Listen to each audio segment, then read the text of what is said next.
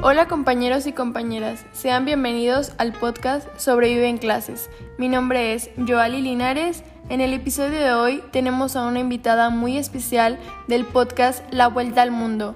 Ella es Silvana Gómez. Hola, muchas gracias por la invitación. Estoy muy feliz de estar en tu podcast y el episodio de hoy será un viaje a la escuela. Comencemos. Bueno, en este podcast estaremos hablando sobre datos interesantes o culturas que se llevan a cabo en diferentes países. Empezaremos con Estados Unidos. Una de las características muy comunes en Estados Unidos que cualquier estudiante le gustaría experimentar serían los bailes de fin de curso. Estos bailes se llevan a cabo, como dice el nombre, cada fin de curso para celebrar que ha terminado la escuela. Los deportes también es algo muy característico ya que les toman mucha importancia y se ven muy estrictos en ese, en ese ambiente pues.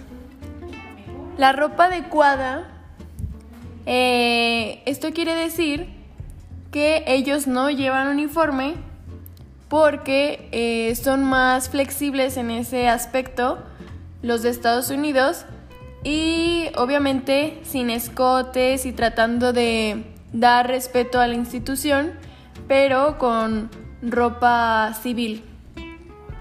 El ambiente escolar también es muy característico, ya que siempre están como al pendiente de la escuela y les gusta su escuela, este, la respetan mucho y siempre están como compitiendo para ser los mejores.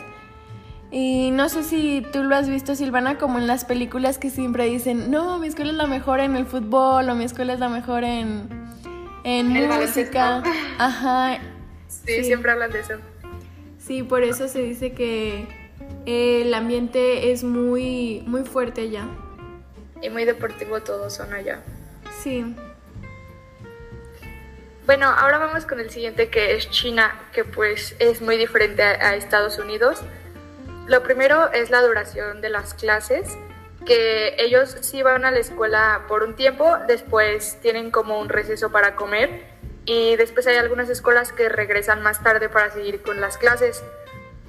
Y ellos para elegir la escuela siempre tienen que elegir la que esté en su zona. Por ejemplo, si fuera así en México, yo tendría que escoger una que esté cerca de mi casa, no podría ir a una más lejana. Allá en China es como las escogen más o menos. Y allá también se enfocan mucho en el ejercicio, pero a lo mejor no tanto como dijo Mayra de Estados Unidos, que es como, ay, las porristas o jugar y así. Es como el ejercicio, pero todo más, no sé, como más estricto o así. Este, y pues todos sabemos que en China son muy respetuosos, entonces es algo que también caracteriza, caracteriza la educación. Eh, y algo que encontré es que los maestros todavía pueden pegarle a los alumnos, o sea, los castigos pueden ser físicos, a lo mejor no golpes tan fuertes, pero sí pueden castigarlos con algo así.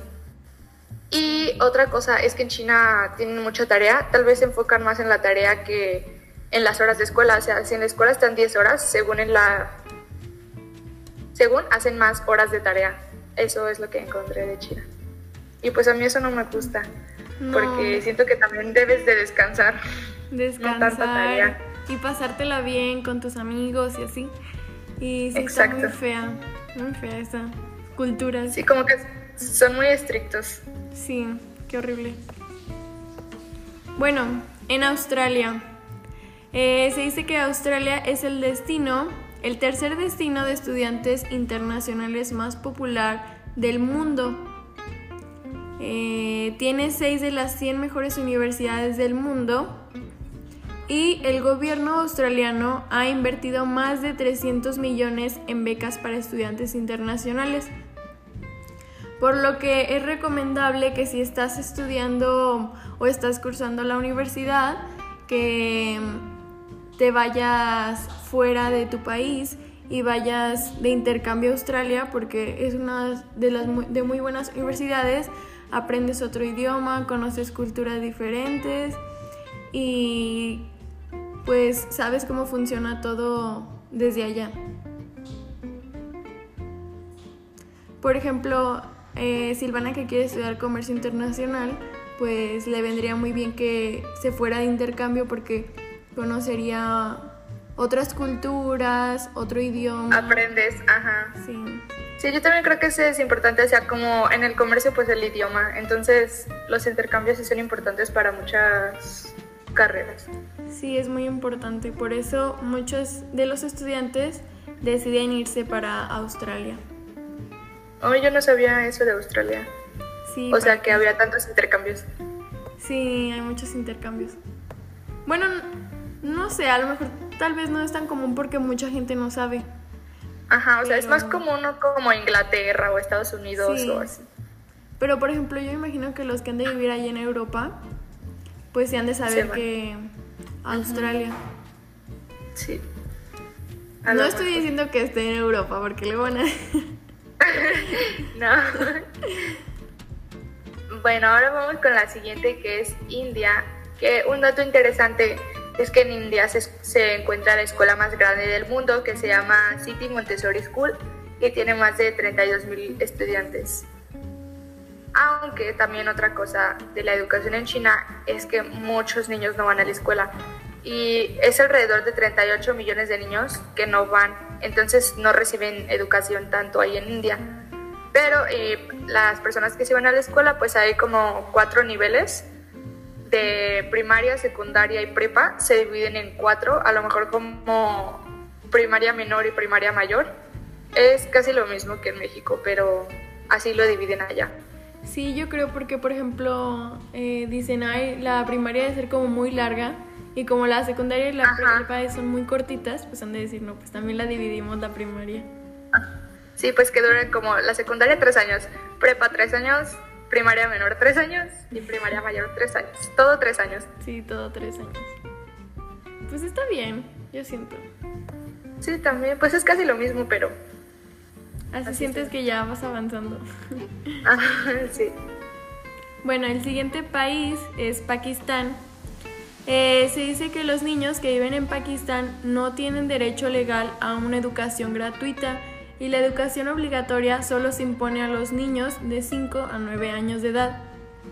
Cada país, eh, bueno, había visto unas estadísticas que cada país tenía como su, su educación obligatoria, o sea, hasta dónde llegaba la obligación obligatoria y la mayoría pues obviamente es hasta la prepa, bueno, los países primermundistas, pero eh, los que no tienen tantos recursos como Pakistán pues es de hasta los nueve años que sería cuarto de primaria, bueno aquí en México. Yo siento Sí, que es súper...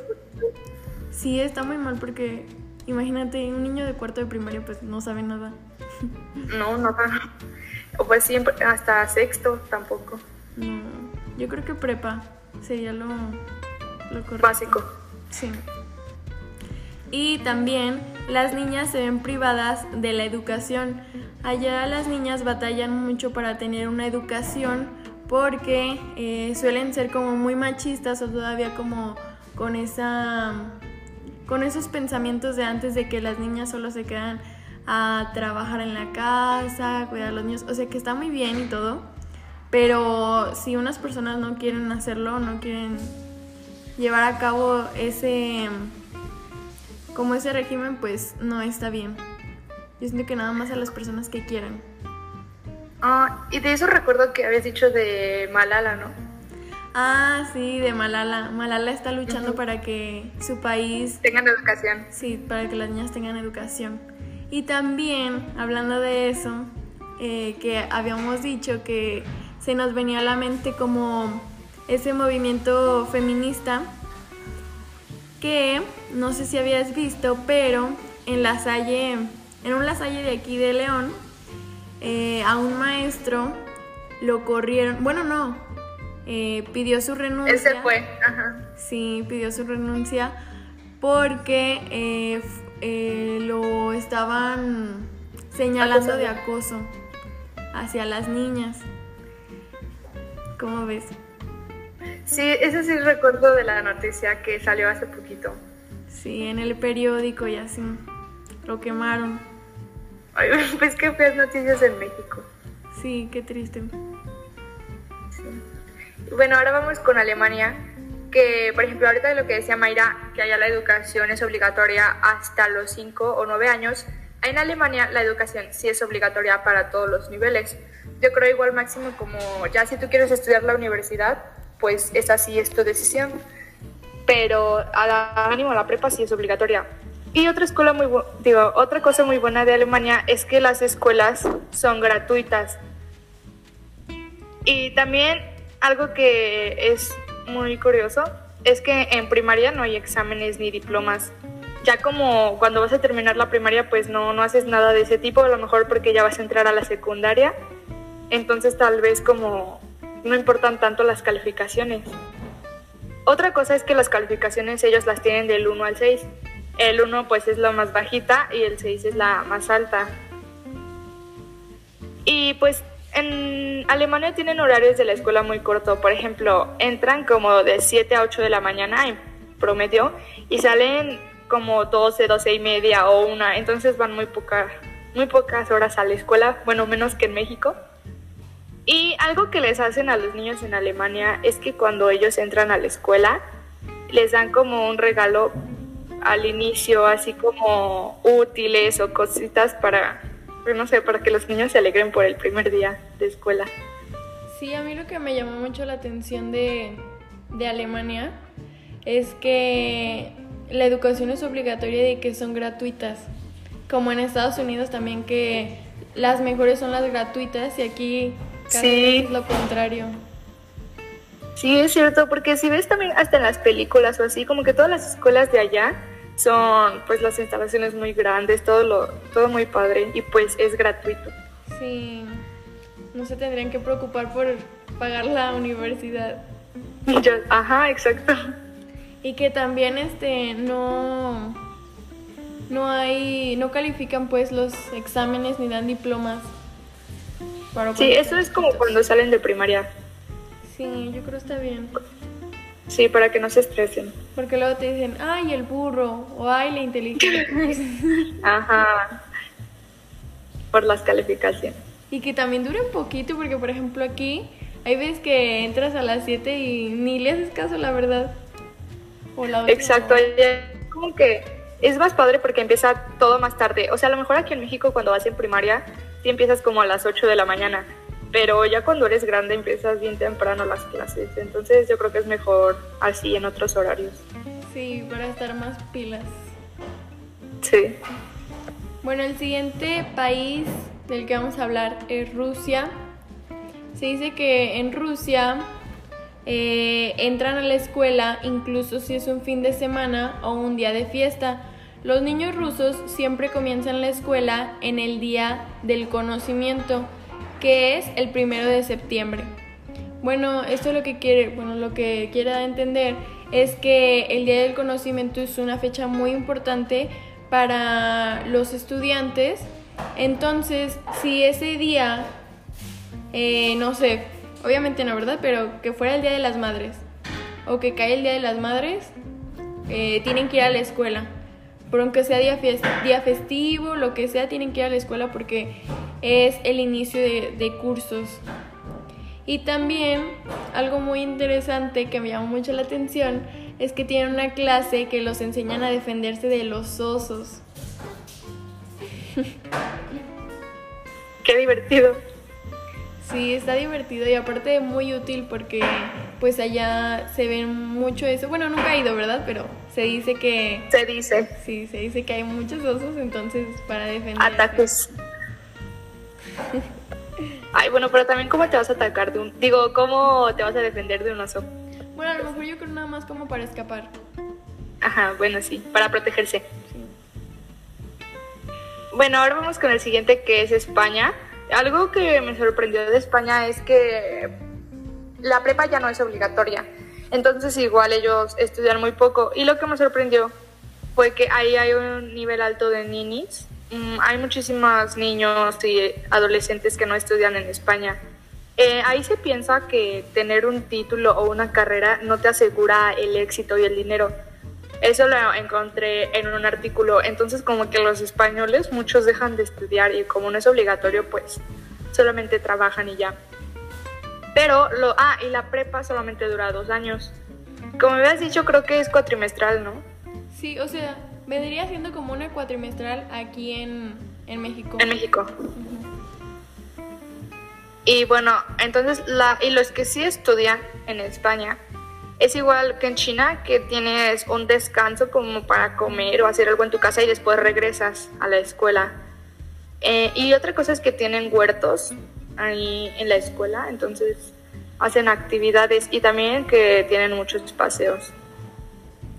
Bueno, a mí esto de que dura dos años, pues se me hace, bueno, te digo, no se me hace como tan diferente porque porque pues es aquí como una cuatrimestral.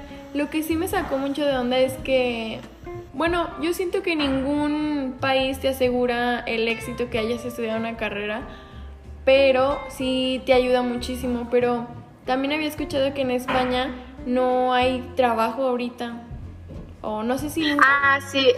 Sí, ese es otro dato, que hay mucho desempleo. Allá es como que ni trabajan ni estudian algunas personas, entonces no, hay muchísimo desempleo allá. Entonces, ¿qué harán?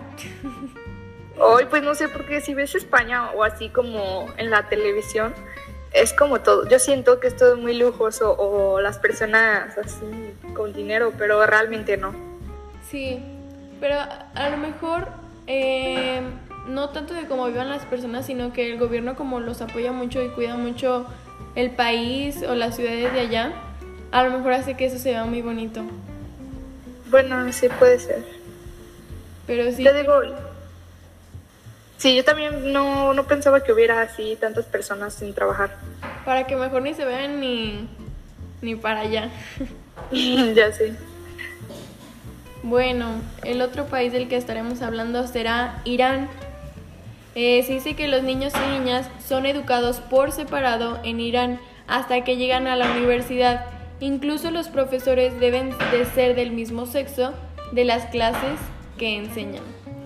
Eh, esto quiere decir que los niños y niñas están separados, o sea, hay grupos de niñas y grupos de niños hasta que llegan a la universidad. Y también los maestros, o sea, si es un grupo de niñas, hay una maestra. Y si es un grupo de niños, hay un maestro. Eh, ¿Por qué se hace esto? La verdad no sé, pero yo siento que no está como muy padre. No, yo tampoco. Y de hecho, como te comentaba que en mi escuela anterior, en la primaria, solamente había maestras. O sea, sí había niños y niñas, pero solamente teníamos maestras. Y ya como hasta la secundaria era cuando tú tenías profesores. Y de hecho aquí en México también hay escuelas que, que son de puras niñas todavía y pues qué feo.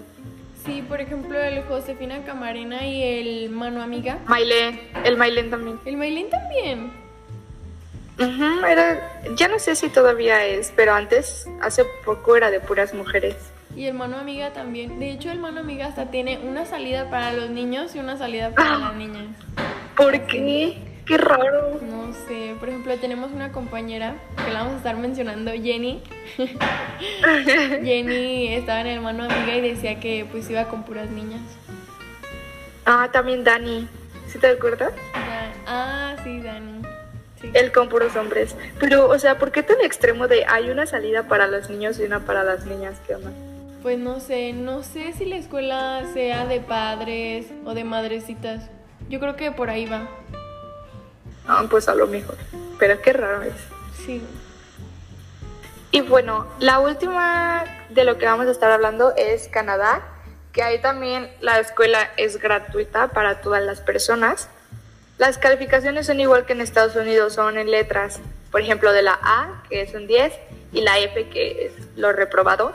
Y allá en Canadá como que sí, todos sabemos que hay mucho apoyo, hay muchas cosas, y en la escuela hay muchas materias de arte. Entonces sí se enfocan como en materias teóricas, pero también hacen actividades extra, como fotografía, cine, teatro, robótica. O sea, esas son las actividades que tú puedes escoger aparte de la escuela. Y de los deportes, hay, por ejemplo, que en México solo tenemos fútbol, voleibol y ya. Y allá en Canadá tienen, por ejemplo, patinaje, natación, hockey, tenis y muchos deportes más. Sí, esto también, bueno, no sé si tenga que ver, pero por ejemplo, siento que eso de haberlo cambiado a letras en vez de números, se me hace mejor como para los niños porque luego un número pues es como de que, ay, no inventes un 10 y una letra pues dices, bueno, como que se, se hace ver más... Sí, se siente diferente. Sí, se siente diferente. Sí, yo también pienso eso que es bueno de las letras. Sí. O sea, porque no es tanto como tú dices de hay un cero, pues no, una F y ya. Una F. Sí, sí estaría bien. Y también lo que me gustó mucho es de los deportes, como por ejemplo el patinaje. Se me hace que debe estar muy padre eso. Sí, y es que como ellos tienen allá mucho eso de hockey y todo, pues entonces obviamente tienen muchos deportes sobre hielo o así. Por el frío. Ajá, pues ahí está muy padre todo. Sí, muy padre. ¿Y cuál fue la que te gustó más? Mi favorita es Canadá em, y tal vez Estados Unidos, porque siento que son muy similares esos dos. Y pues porque no sé, a mí sí me gusta pues que la escuela te enseñe, te hagan ser disciplinado, pero siento que así el estilo de Canadá que, o Estados Unidos que se enfocan en los deportes, que te ayudan, que tienes descanso, que tienes bailes o así. Entonces siento como que te gusta más la escuela. ¿Y a ti? Sí. Sí, porque como que no sientes tanta presión de que hay puras matemáticas, escuela, escribir. Ajá, exacto. Yo también siento que me gustó mucho Canadá, Estados Unidos y yo creo que tal vez sí, o sea, pensar como en la universidad sería Alemania. Sí, yo te iba a decir eso. Como ya para la universidad, a lo mejor no para la primaria, pero para la universidad sí. ¿Y, la sí, cuál es la que Ah. Ay, sí, iba a decir eso. La que menos, ay, no sé, tal vez porque por ejemplo, India, que no hay mucha población que vaya a la escuela, pues yo creo que por eso me gusta menos. Pero también la China, que siento que son muy estrictos. Y sí está bien hasta un punto, pero pues a mí no me gustaría tal vez estar en una escuela así de puro trabajo, tarea, tarea, tarea y ya. Sí, yo también siento que a mí no me gustaría China porque es muy estricto. Pakistán siento que tampoco porque si no no estudiaríamos, no estaríamos aquí haciendo esto. Ay, sí, sí es cierto. Sí. Este tampoco me gusta. Esta tampoco. Y. Mmm, ay, ¿cuál otra habíamos dicho que no nos gustaba nada? Ah, la otra yo siento que es España porque me sorprendió mucho que tenga tantas carencias. Sí, yo tampoco lo esperaba. Y bueno amigos, esto es todo por el podcast de hoy. Espero que les haya gustado. Síganos en todas nuestras redes sociales. Eh, yo aparezco como Joali Linares en todas partes y Silvana aparece como Silvana Gómez. Y también pueden seguirme en la página oficial de mi podcast, que en Instagram está como arroba la y un bajo vuelta al mundo. Gracias y hasta la próxima.